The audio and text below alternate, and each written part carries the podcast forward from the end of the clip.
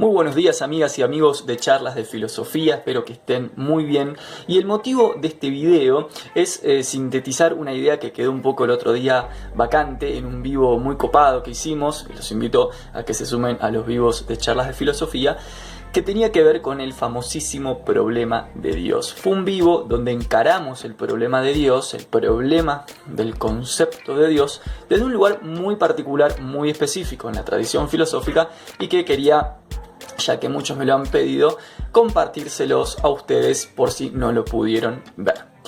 ¿Cuál fue básicamente el problema que nosotros comentamos en ese vivo y desde dónde lo encaramos? Bueno, por supuesto que hablar de Dios, hablar de la divinidad, es algo absolutamente neurálgico y transversal a la historia misma, no solo de la filosofía, sino de la historia del pensamiento, de la cultura humana.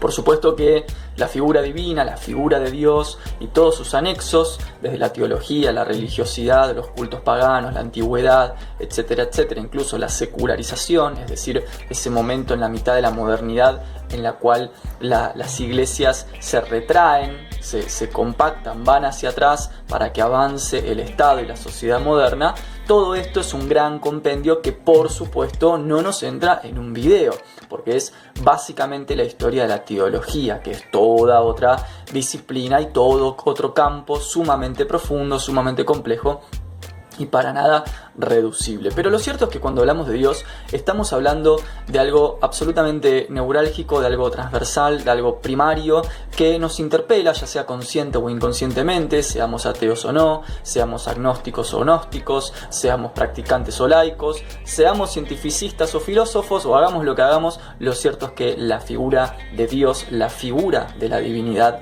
nos interpela, nos atraviesa, ya sea por la reacción o por la proactividad, es un concepto que está siempre presente.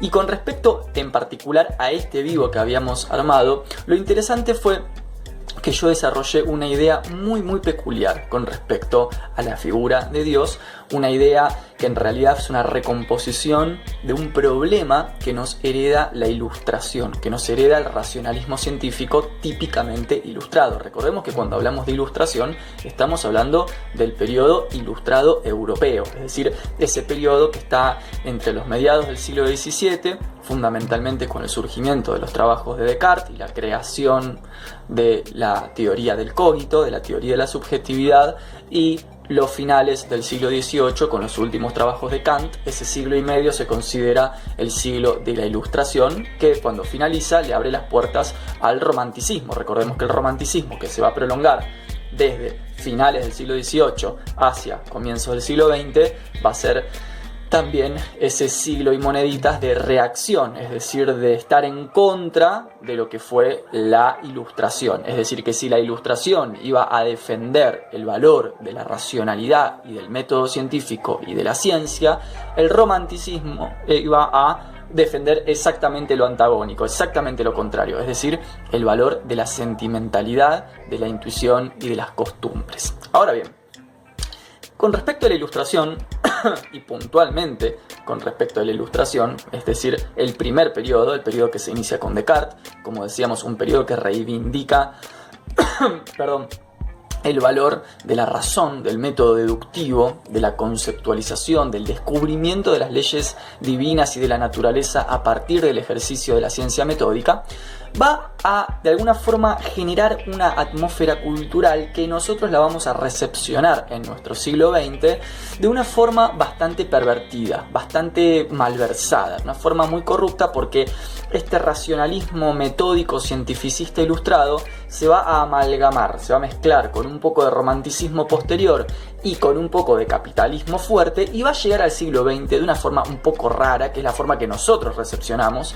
y que por supuesto es la que va a confundirnos y a hacer que tengamos de Dios una visión eh, como muy rara, muy entre mitológica y decepcionada y no utilitaria y antropomorfizada. O sea, nosotros vamos a recibir de la figura de Dios, gracias a toda esta melange cultural que nos precedió, con respecto al siglo XX, donde hemos sido educados y construidos, algunos ya siglo XXI, yo todavía siglo XX, soy del 88, bueno, gracias a esta melange de procesos culturales, sobre todo absolutamente exacerbada por la inserción del capitalismo y la tecnocracia capitalista del siglo XX, vamos a recepcionar una figura de Dios muy rara, un poco problemática, un poco antropomorfizada para empezar para empezar a antropomorfizar. Tenemos como una visión de Dios que, aunque no querramos y aunque entendamos que no es adecuada, es inevitablemente antropomórfica, ¿no? Como que pensamos que Dios en algún sentido es una persona espiritual, que bueno, no es una persona real, pero es como una persona porque entiende la diferencia entre el bien y el mal y, por eso entonces que, que, cure el mal de la humanidad porque es Dios y es bueno. O sea, le, adjudicamos toda una moral a Dios porque de alguna forma lo antropomorfizamos, es decir, le proyectamos nuestra figura humana. Lo pensamos como una especie de superhumano que eh, se diferenciaría de nosotros únicamente en una cuestión de escalas de poder, pero que en última instancia sería como un humano, o sea, tendría que ser bondadoso, justo y hacer el bien, igual que lo que nosotros esperamos para un ser humano. Cuando lo cierto es que esa antropomorfización y esa proyección que nosotros hacemos a Dios de nuestras satisfacciones y de nuestras carencias humanas es por supuesto algo absolutamente metafórico, algo que nosotros hacemos. Entonces, ¿qué pasa? Nos enojamos con Dios. Claro, ¿por qué? Porque hay maldad en el mundo. Entonces, si Dios existe, ¿por qué no aparece y resuelve los males del mundo? En realidad, ahí lo que estamos haciendo es proyectar nuestras impotencias humanas y pedirle a un ser que nosotros creemos que tiene el poder suficiente para hacerlo, que resuelva los problemas que nosotros no podemos resolver. Pero eso es una antropomorfización, es una pensar, es una proyección humana sobre la entidad divina que es absolutamente inadecuada. Primera cuestión. La segunda cuestión es que esta antropomorfización con esta proyección de nuestras sentimentalidades humanas hacia lo divino, claro, ¿qué pasa? Cuando lo divino, o sea, Dios, no responde humanamente como nosotros esperaríamos, por ejemplo, no nos garantiza la justicia en la forma en la que esperamos, o no resuelve los males del mundo en la forma en la que esperamos, etcétera, etcétera, ¿qué hacemos? Y hacemos lo mismo que con cualquier otro ser humano, nos enojamos. Nos enojamos y criticamos y decimos, no, mira, ¿por qué no resuelves esto? ¿Y cómo puede ser que haya chicos que mueren de hambre? Y, o sea, nos enojamos porque en el fondo estamos reaccionando de la misma forma bajo la cual reaccionaríamos con otro ser humano. Entonces nos decepcionamos. Y esa decepción apareja nuestro posterior y casi inevitable eh, ateísmo, ¿no? O sea, nos decepcionamos tanto que dejamos de creer. De la misma forma que cuando una persona nos decepciona, dejamos de creer en esa persona. Con lo cual terminamos aplicando la misma lógica insuficiente tanto con Dios como con las personas. Pero hay un segundo problema que es más puntual todavía y que tiene un problema, mm, vamos a decir así, una componente en realidad un poco más compleja y un poco más interesante de pensar. Y es el siguiente. Resulta que la ilustración que es básicamente el paradigma cultural que heredamos de forma fuerte en Occidente y bajo el cual fuimos educados. ¿no? La escuela eh, pública es un proyecto ilustrado, el Estado es un proyecto ilustrado, las universidades son proyectos ilustrados, es decir, somos construidos como sujetos ilustrados. Resulta que nos convenció, nos enseñó a pensar que todo lo que existe es algo pensable que todo lo que existe, todo lo que nos interpela, todo lo que nos de alguna forma atraviesa y todo aquello con lo cual nos relacionamos es algo del discurso, algo que en filosofía se llama el plano discursivo. Es decir, es algo que se puede pensar, que se puede racionalizar, es algo sobre lo cual se puede emitir un discurso, emitir un juicio, juzgar, deducir. O sea, nos convenció la ilustración de que todo, absolutamente todo el plano de lo real, todo aquello con lo cual nosotros interactuamos, es algo conceptual, es un concepto, es una idea. Y como es un concepto, una idea, o como diría Descartes, padre de la ilustración, una representación, entonces nosotros podemos, como tenemos un entendimiento y una racionalidad, trabajar, digamos, lógicamente, mejor dicho, trabajar lógicamente, juzgar, decidir, discursar sobre todo lo que sea idea y concepto.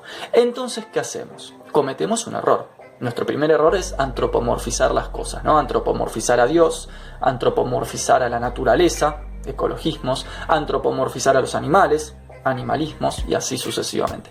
El segundo error es pensar, suponer, presuponer que todo lo que existe es un concepto, es una idea o es una representación sobre la cual podemos emitir un juicio, podemos deducir consecuencias a partir del análisis lógico de sus propiedades. Este es un problema, un flagelo tremendo que lo heredamos de la ilustración y que lo que termina haciendo es que, digamos, de alguna forma interactuemos con la realidad de una manera inadecuada. Porque ¿qué es lo que pasa?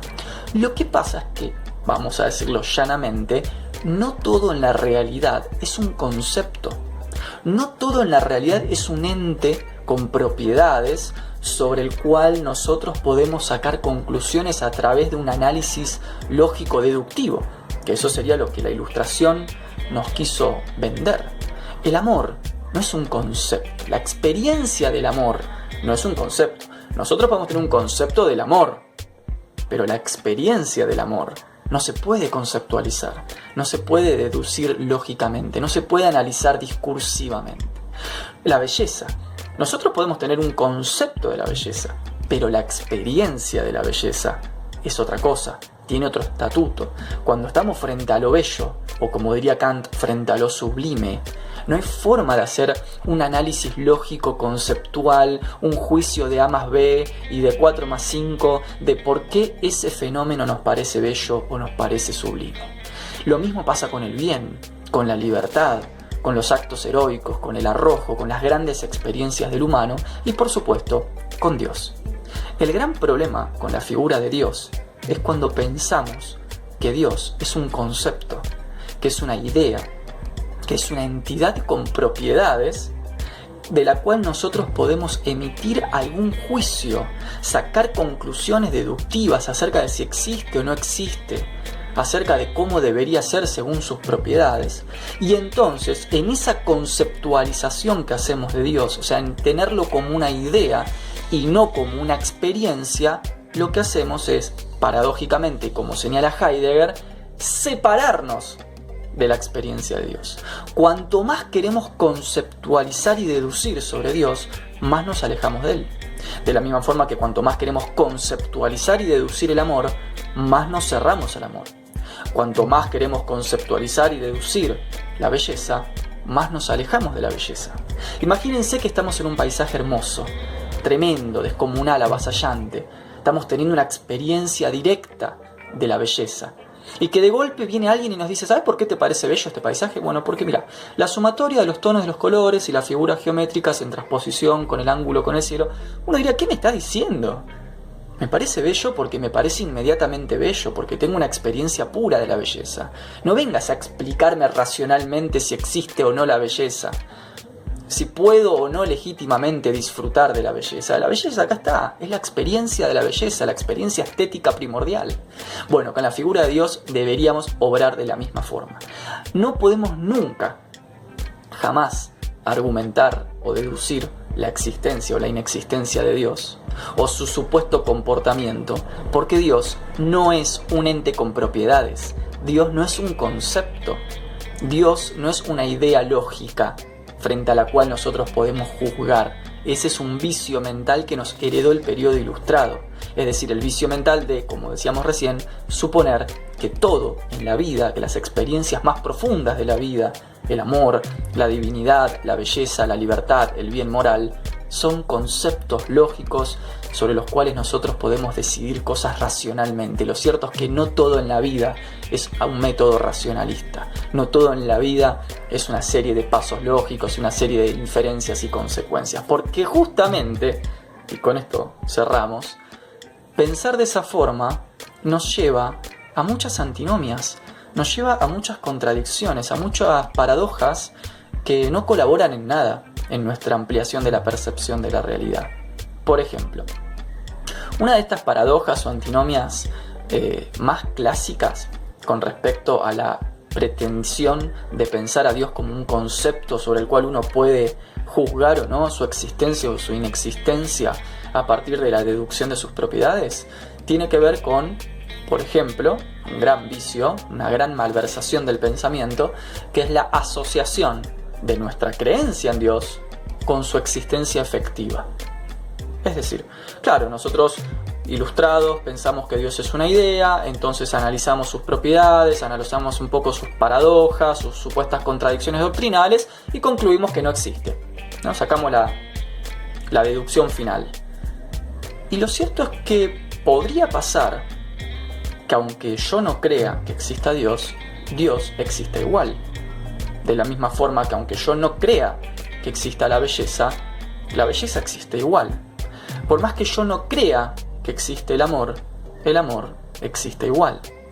Por más que yo no crea en el bien moral supremo, el bien moral supremo existe igual y hay gente que lo practica. Los santos, los héroes, los abnegados, los entregados, los mártires. Entonces, de mi no creencia en algo, no se deduce su no existencia, solo se sigue mi propia no creencia. Más aún, podría pasar que todo el mundo sea ateo, literalmente todo el planeta sea ateo, y aún así Dios exista igualmente.